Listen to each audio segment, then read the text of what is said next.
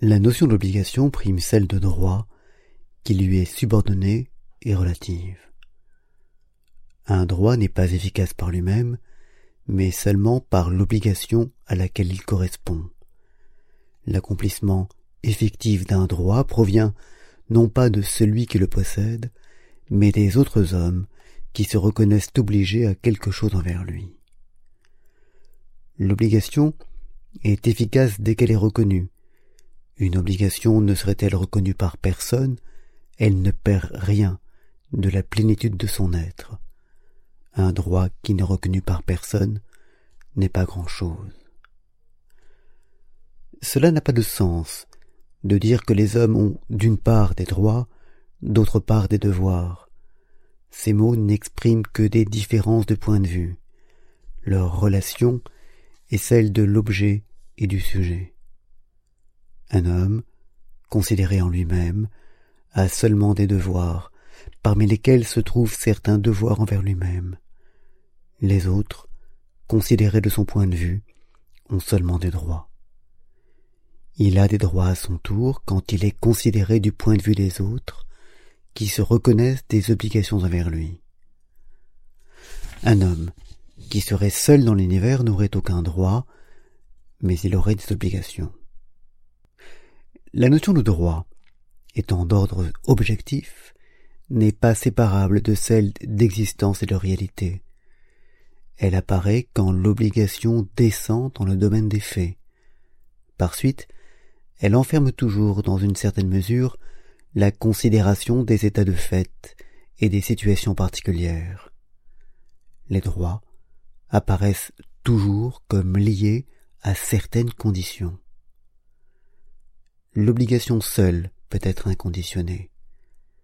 Elle se place dans un domaine qui est au-dessus de toute condition, parce qu'il est au-dessus de ce monde.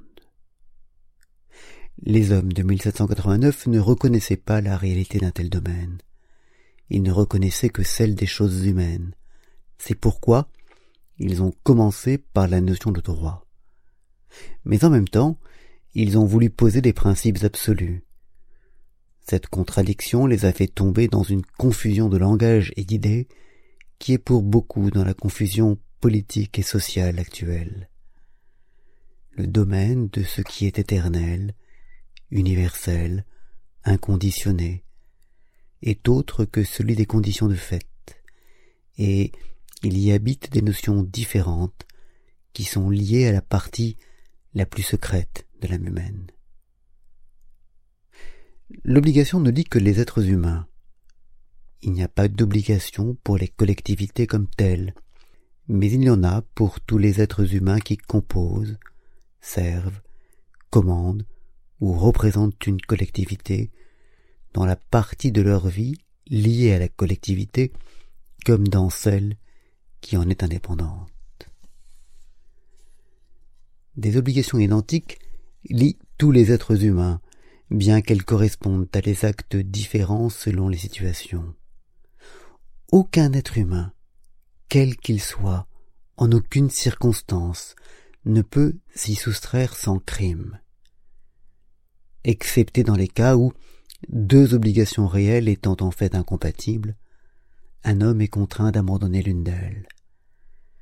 L'imperfection d'un ordre social se mesure à la quantité de situations de ce genre qu'il enferme. Mais même en ce cas, il y a crime, si l'obligation abandonnée n'est pas seulement abandonnée en fait, mais est de plus niée. L'objet de l'obligation, dans le domaine des choses humaines, est toujours l'être humain comme tel. Il y a obligation envers tout être humain, du seul fait qu'il est un être humain, sans qu'aucune autre condition ait à intervenir, et quand même lui n'en reconnaîtrait aucune.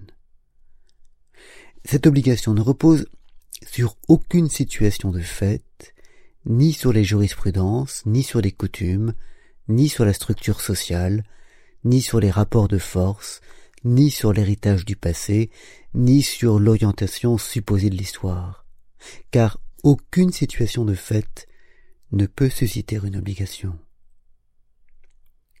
Cette obligation ne repose sur aucune convention, car toutes les conventions sont modifiables selon la volonté des contractants, au lieu qu'en elles, aucun changement dans la volonté des hommes ne peut modifier quoi que ce soit.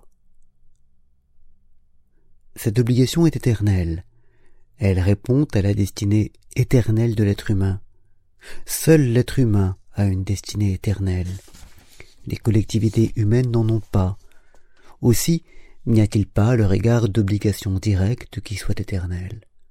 Seul est éternel le devoir envers l'être humain comme tel. Cette obligation est inconditionnée.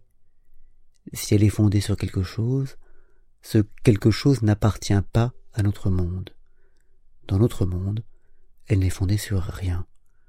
C'est l'unique obligation relative aux choses humaines qui ne soit soumise à aucune condition. Cette obligation a non pas un fondement mais une vérification dans l'accord de la conscience universelle. Elle est exprimée par certains des plus anciens textes écrits qui nous ont été conservés. Elle est reconnue par tous, dans tous les cas particuliers où elle n'est pas combattue par les intérêts ou les passions. C'est relativement à elle qu'on mesure le progrès. La reconnaissance de cette obligation est exprimée d'une manière confuse et imparfaite, mais plus ou moins imparfaite selon les cas, par ce qu'on nomme les droits positifs. Dans la mesure où les droits positifs sont en contradiction avec elle, dans cette mesure exacte, ils sont frappés d'illégitimité.